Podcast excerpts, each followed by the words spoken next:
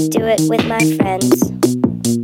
Sometimes we video tape it, then we watch it.